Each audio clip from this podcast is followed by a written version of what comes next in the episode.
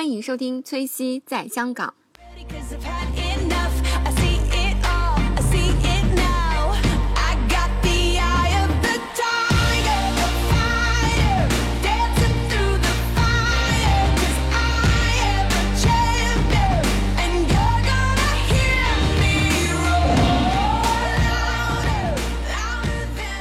Hello，大家好，欢迎收听崔西在香港。Hello，大家好，我叫美月，很高兴参加崔西的节目。那个美月呢，是我就是通过看她的朋友圈，发现她去了埃及玩，然后发了好多漂亮的图片。美月是一个性格非常好，然后气质又很好的美女。那今天呢，和我一起为大家介绍一下，就是她去埃及玩的这样的事情。嗯、其中有几个城市和讲一讲和这些城市的历史文化相关的这样的东西。好的，都夸到我不好意思脸红了，可惜你们看不到。嗯，埃及呢这个城市相对来讲，就是可能和其他的城市比，我们没有那么熟悉。可能去的人好像我我印象中啊，就是印象最深的就是当时那个是孙燕姿，她有一个专辑是在埃及拍的。我可以跟你讲一下为什么我想要去埃及，是因为呢，就从小我们家的这个比较耳濡目染的一些熏陶，就是我爸我妈都算是那种很喜欢去看一些历史啊，看一些电影啊什么的。然后小的时候很，大家应该对埃及有除了金字塔以外，应该还有一个是《埃及艳后》这个电影。哦然后我小时候就看了一些埃及艳后的什么一二三部这样的，然后就对埃及这什么罗马大帝啊、Caesar 啊这些很感兴趣，然后也很喜欢看关于埃及的纪录片，所以就是对那种就是中东文化的这种穆斯林呐、然后跟我们感觉文化差很远的，然后就是觉得很有神秘感，嗯所以一直很想去看一看。哦，埃及艳后我好像也看过，好像那那那部电影特别的 sexy 感觉，因为那个女女生可能就是很美艳，然后她也死的很凄美，她最后是被一个毒，就是一个罐子里的毒毒蛇咬死的嘛。哦不记得这个是埃及跟罗马的一些故事，故事。所以就是觉得是一个很有神秘感的地方，一直很想去看一看。但我听说，就是你要去之前，好像经历了几经波折，然后就是好像几次都去不去不了。嗯，呃，是本来呢，埃及是想打算放到去年年底的一个行程，然后结果大概在十二月的时候有发生了一个卢克索的爆炸，然后有很多呃死伤了很多游客，然后所以说这个家人比较担心，就把这个行程暂时延缓了一下，嗯然后又变变成说想要今年春节的时候去。然后好像春节附近又发生了一个恐怖袭击，然后就后来就跟家人各种商量啊，拖拖拖呀。本来是想要自由行去的，后来家人就想说，哎，你这么想去，就最后两边都妥协了一下，各退一步，就只能是你要跟团游。嗯所以我就找了一个自助型的团，就半自助型的，大概当中有两三天的行程是可以自己安排的。然后，但是其实临出发前又发生了一个爆炸，所以还是蛮心慌的，就这样去了，是挺波折的。然后就买买了旅游保险什么的。哦，这这这是冒着很大的那个风险，感觉嗯，就比较忐忑，因为家人就还是担心你。比较担心，觉得哎一个女生，而且一般像这种，呃，因为他那边主要是一个宗教民族的一些这样的一个对冲，所以他一般会有恐怖袭击的地点都是人群密集的地方，而我们游客去一般肯定是要去很密集的地方的。就是那个景点，对，这个是很不可不可控的，但是还好什么都没发生，然后安全的回来。尤其是去之前，然后很多朋友听说我要去，就是各种都劝说不要去，然后这个也是会给我造成一个很无形的心理压力。明白明白，就是我感觉就是像我之前去过那个。迪拜的时候，其实也有一点担心嘛，因为毕竟就是我们要尊重他们的宗教，对。这个宗教不同，然后可能就会担心那些就各种问题，还有穿衣服啊什么之类的。对，呃，我碰巧也之前去过就迪拜、阿联酋这样的地方，嗯、但是好在呢，是因为他们是属于非常发达的国家，所以说安全系数还是比较高。可能只是你会比较觉得，哎，介意可是不是我某某些行为会触犯到他们宗教一些底线，可能需要注意这个。但是其实，在去埃及之前，我有做一些攻略。那有看到两方面的对于埃及的一些描述，譬如说，很多人就说，哎，埃及这个地方非常的穷，然后那边就是会有很多双引号的骗子，就可能有时候你买东西，然后他会把价格抬得很高，然后你可能拿不到钱，然后等等这样的。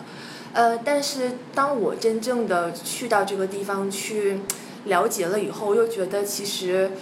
呃，因为埃及他们大部分都是那个穆斯林。就这个宗教嘛，所以这个穆斯林的宗教其实它对于人的教育、对于人性的这种灌输是向善的，所以呢，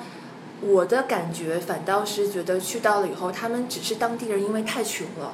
他会用一些很笨的方式去多想要钱，怎么就是一个营生吧。对，所以说很多时候其实只不过是他在跟你讨价还价，譬如说他可能这瓶水卖给你，他说那我要收你五十埃镑，嗯，然后你就说这那你就说这个太贵了，你可以选择不买的，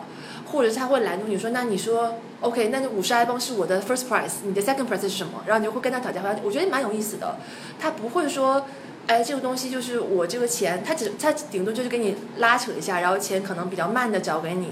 或者是他就是想让你很强烈的再卖一些东西给你，但他绝对不会说要伤害你，然后要怎么样骗你。所以我觉得真的是去到当地以后，这些误会跟顾虑是可以解除的。哦，就才能感受到他们的那种对，所以大家就是真的是去埃及旅行之前呢，看一些攻略啊，看到一些别的小伙伴的分享啊，不要有这个担心，就是你自己去到当地再去感受就就好了。嗯，哦，好好。哎，那其实我觉得你在埃及待了好多天，哎就因因为我一直在朋友圈看到你的好多图片，感觉特是别好看行程比。较紧张，其实没有待很多天，因为我之前在出发前也做了攻略。一般来说，去埃及的行程呢是八到十二天不等。那么通常去八天的这样的行程呢是没有去到一个叫阿斯旺的地方。那个阿斯旺大家应该在很多电影里面看到，尤其是 The Mummies 那个系列，它有一个神庙，那个神庙大概就是有四个神像，嗯呃，那个应该是一个国王的一个一个墓来着。然后它很有名的地方是在每年的二月二十二号跟十二月二十二号，然后那个太阳呢才会从他们那个神庙的那个石门照进去。然后呢，因为这个二月二十二号，一个是这个国王登基的日子，一个是他离离世的日子，还是他的生日。哦，是他的生日，对对，是他的生日，所以只有每年在这两个时间，那个阳光通过那个石门会依次照过当中的那个三个石像，然后呢，在第四个第四个那个石像是呃死亡之神，就一定不会照过他，所以那个石像很多人就这个 temple 是很多人想慕名去拜访的，但是这个石像是距离他卢克索的那个城市要二百八十公里，那基本上你去跟回来是要一天半的时间，再加上观赏，所以很多人你看到去埃及是十天以上的行程，他是去了那个神庙，但因为太折腾了，然后我的假期也没有那么长，就放弃了那个行程。嗯，这个我我就之前在电地图上有大致看了一下，就是那个呃，就是阿斯旺应该是在就是尼罗河比较偏下部的一个城市，所以它比较远。而且它一般你不然就选择坐火车，不然就是要坐长途汽车，基本上都是长途汽车，那单程起码要六到八个小时。哦，这很这个还是太折腾了，因为，呃，我去到埃及也是由北往南这样走的，当中的很多城市之间的穿插全部都是要坐汽车，就是时间已经很长了，然后所以就是放弃了。，我看到你们租车了，就是那个白色的那个叫什么 SUV。哦，那个是在沙漠里面，哦那个是在呃红海，在洪加达，他是去到沙漠，然后接我们，然后哦去到酒店接我们，然后大概也是开了两三个小时，去到了那个戈壁沙漠，就是撒哈拉沙漠，哦然后就晚上就回来了，哦所以那个不是特别辛苦，不是特别远的行程，但是你如果说长途的话，去到阿斯旺真的是太久了。嗯，对对对，放弃了嗯对对对对对。那那其实我看了一下，你主要去的城市应该是亚历山大，然后卢克索和开罗。对，呃，我是由北往南这样走的，然后首先抵达的第一个城市是埃及的第二大城市亚历山大，因为我是在香港飞的嘛，香港那边没有直飞的飞机，就是它最方便的应该去亚历山大，不然你就要在广州飞到开罗，这样是有直飞的。我是先到了亚历山大，然后亚亚历山大又去到了开罗，开罗去到了红海的红加达，然后最后是卢克索，然后在卢克索再回到香港的。是沿着尼罗河的一路顺下来的一个这样的路程。对对对嗯对，因为那个我我有一个朋友，他也去过那个就是去过埃及，然后他跟我讲了一下，就是埃及所有的城市，它都是沿着那条尼罗河，对因为好像只有尼罗河两边有那个绿洲。对，没错，因为它毕竟是埃及是一个沙漠城市嘛，所以说水对很重要。对就是它所有的这些呃城市啊、村庄的开发，一定是沿着尼罗河的。对对对，我看我看了一下维基百科，就是它 每年的降雨量好像只有三十毫米，三十到一百毫米，嗯，很少。就是我可以讲一下我刚下飞机的感受，就是到了那个亚历山大，虽说是埃及的第二大城市，然后以前也是他们的一个一个呃，应该是做过几届王朝的一个首都，但就是一个比较破旧的小机场。然后出来了以后呢，整个它整个的那个沙漠气候就是会让你觉得紫外线非常非常的强，就是那个紫外线的强度是很像那种脱水的蔬菜，你在街上走就是这个感觉。晒干了。对，就是你，你就算是你涂防晒霜，只能保证你不会被晒伤，但是你是一定会晒黑的。嗯所以，而且我去旅行，我不喜欢那种又打伞呐、然后又戴帽子什么的，所以我就基本就是涂防晒霜，就只戴墨镜。所以我就好像第一天应该在外面走的时间也不是很长，然后后来就发现，哎，怎么就是冲凉的时候，那个衣服那边就已经有一有一个晒晒痕了，它那边就紫外线晒在伤吗？晒痕，就是能明显的看到，哎，脖子露出来的地方哦都是 黑的，对，它紫外线强度比较大。哦。然后你就要多多的补充水分。你觉得这个这个紫外线强度和你去那个迪拜和阿布扎比一样吗？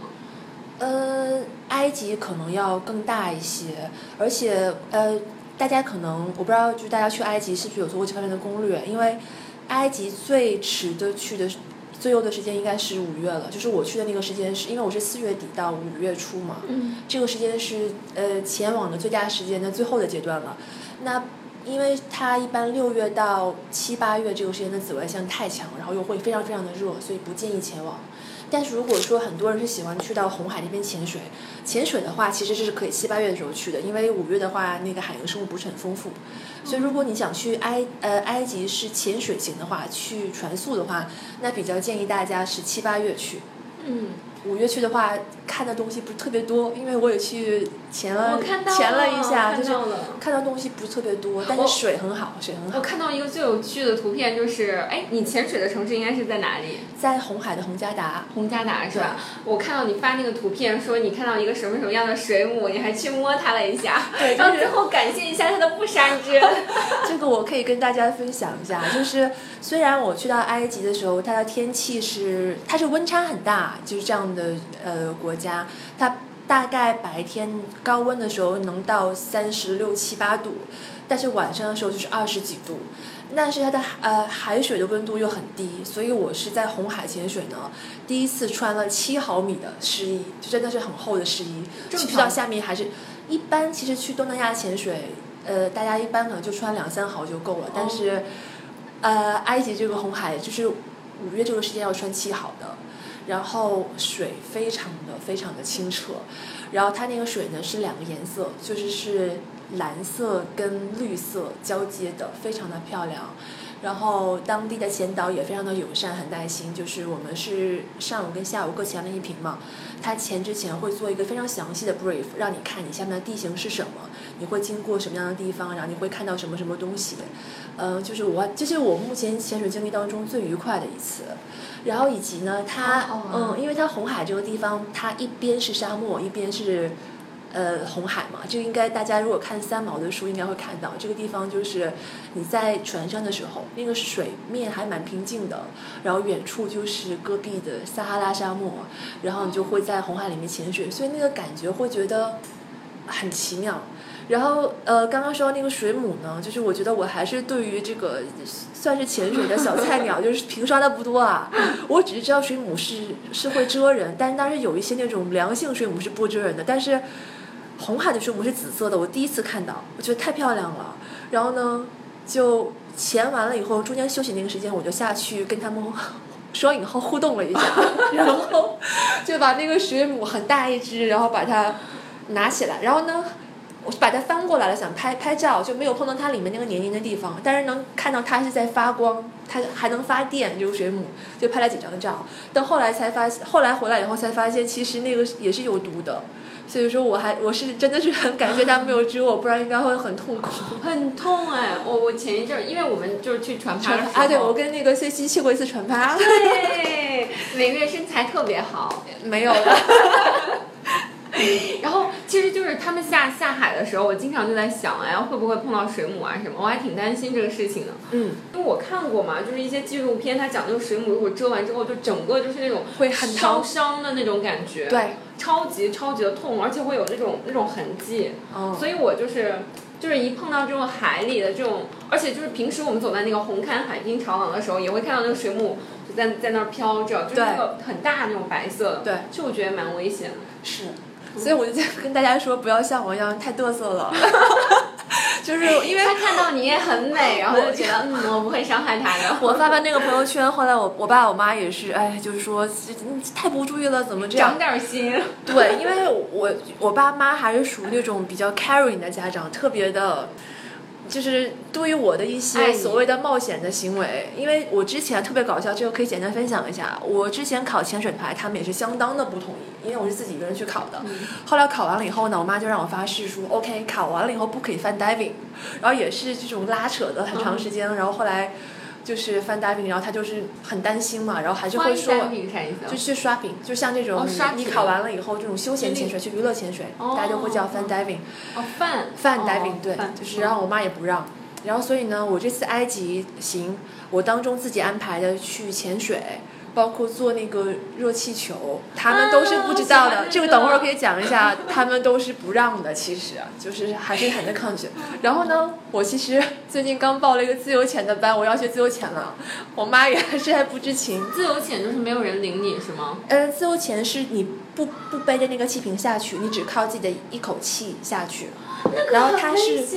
对，感觉它有评价说是世界第二大的危险的运动，因为它算是极限运动嘛。第一大的是 skydiving，就是那个跳降落伞，这是第二大运动。但是因为我还是想要，我不是说想要参加竞技比赛什么，只是想要学到一个。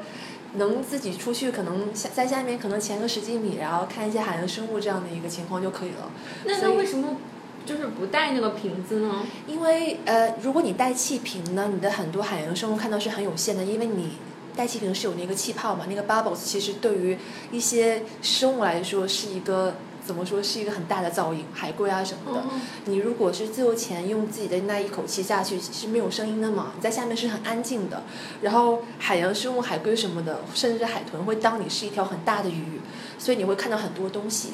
然后以及自由潜，它是一个比较。呃，能去到一个 spiritual 状态的一个运动，因为你一定需要自己非常的放松，你才能在下潜的时间长一点。所以我觉得你对你自己的身体的了解，然后以及你怎么样去控制你的呼吸，然后怎么样了解你什么时候不够气的你要上来，整个这个过程非常的迷人。就是因为我也认识了一些自由潜 的潜水员，就是他们的状态非常吸引我。因为我本身的性格是一个很容易紧张的人，我很希望我能通过，因为我暂时报了一个是想考到那个爱大的中级，就我很希望我很希望能通过这样的练习跟接触，然后能让自己可以知道怎么样在一个紧张的环境下尽量放松。哦但是还没有开始，哎只是之前看了很多的，喜欢这个运动一年多了吧，但是还没有算完全开始过。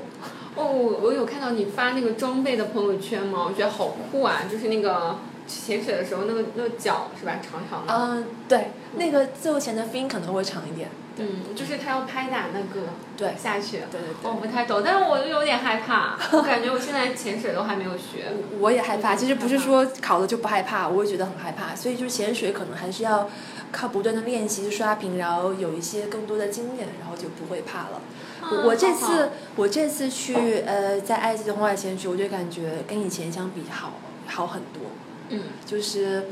呃，因为这次算是自己完全独立的去去找前店呢、然后跟前店商量他们来接我啊，然后去到船上就完全自己一个人嘛，所以对自己有一个使命感，然后又是到了埃及这种，觉得哎好像文化挺碰撞的一个地方，对，所以那个时候还是蛮紧张的，而且红海是这个世界上密度最高的海水，对。哦就是嗯，红海浮红海是那种起来吗？那个就是其实你在红海下潜的时候，因为它密度很高嘛，所以你的配重是会重一些的。密度很高。哦。对，因为你要带配重下去嘛，所以呃你会就是重一些才能下去。对，所以就很多未知吧。然后所以那时候还是蛮紧张，但是上了船上以后，船员都非常的 nice。然后跟他们聊天，呃，然后他们也会让你就是好像。把你当成水手一样，就会说，哎，那个哪里哪里有那个这个我们的红茶、咖啡，你可以自己去喝，自己去冲。所以我就自己就上船了以后，跟他们那个船员一样，先冲了一个手调的那个红茶。红茶我对看到了因为那个个埃及他们是跟其他地方不一样，一般我们喝茶是喝那个泡茶叶嘛，但埃及是茶粉，他就是把茶叶打碎了喝茶粉，嗯然后所以说味道也蛮不同的。然后我就是泡了一杯红茶，然后跟船员们聊天，然后就是整个那一整天就是完全就是潜水的主题，就是很悠闲很慢然后也不是很紧张，kind of 勇敢，但是 我也害怕呀。没有其他的队友陪你吗？就是就是你自己去报名，就只有你自己吗？只有我自己，但是也有其他的人找到这个前天一起先嘛。然后当天我们前的是，呃，有另外两个小伙伴，然后跟一个 diving master，然后有当中有一个女生的妹子，我还蛮喜欢她的。她其实已经是个 diving master 了，然后她是北京人，然后也是下水了以后，我开始第一次的时候，那个我的左耳压一直平衡不到，然后很痛很痛，他就一直在帮我做调整，然后我还挺感谢他的。然后这位妹子呢，现在应该是正在泰国考教练牌，对。好厉害！因为他有跟我分享一一一段话，他就说：“哎，每月不如你也去考个教练牌吧。”他说：“你知道吗？我自从开始潜水了以后，就是我以前都是穿 S 码的衣服，然后现在就变成了中码，然后我的肩膀呢每一边都宽了两公分，而且我从不生病。”然后他在你知道我们两个中午的时候在那边吃饭休息嘛，然后晒着太阳聊着天，聊着自己的一些经历，然后他就是很简短的这样的跟我讲这番话，非常有感染感染力。但当然，我觉得我还是不会考教练牌的，因为我妈不让。但是我我告诉她很欣赏他，对，哦就是我觉得人生还是要多去开发一下你的爱好，嗯然后因为你开发了你的爱好，你会看到很多东西，会接触到很多有意思的人，对对然后会 inspire 到你很多。这样的话，其实你无论是在，因为我总发现，在你旅行结束之后，再回来面对工作的时候，你会有很多新的思路。虽然说在香港这个环境，我我相信崔思也知道，就是你在旅行前后真的是很虐，就是工作强度会很会很大，哦但是你的会有很多能量，好的能量，所以我很、哦我很喜欢去旅行，我还蛮爱旅行的。大概嗯。五五月上半年我已经去了四个地方，哦，还有哪里啊？我还又带我妈去了台湾跟泰国，这这两个地方我都去过了，然后又跟小伙伴自驾去了那个呃江长沙那边，长沙？呃、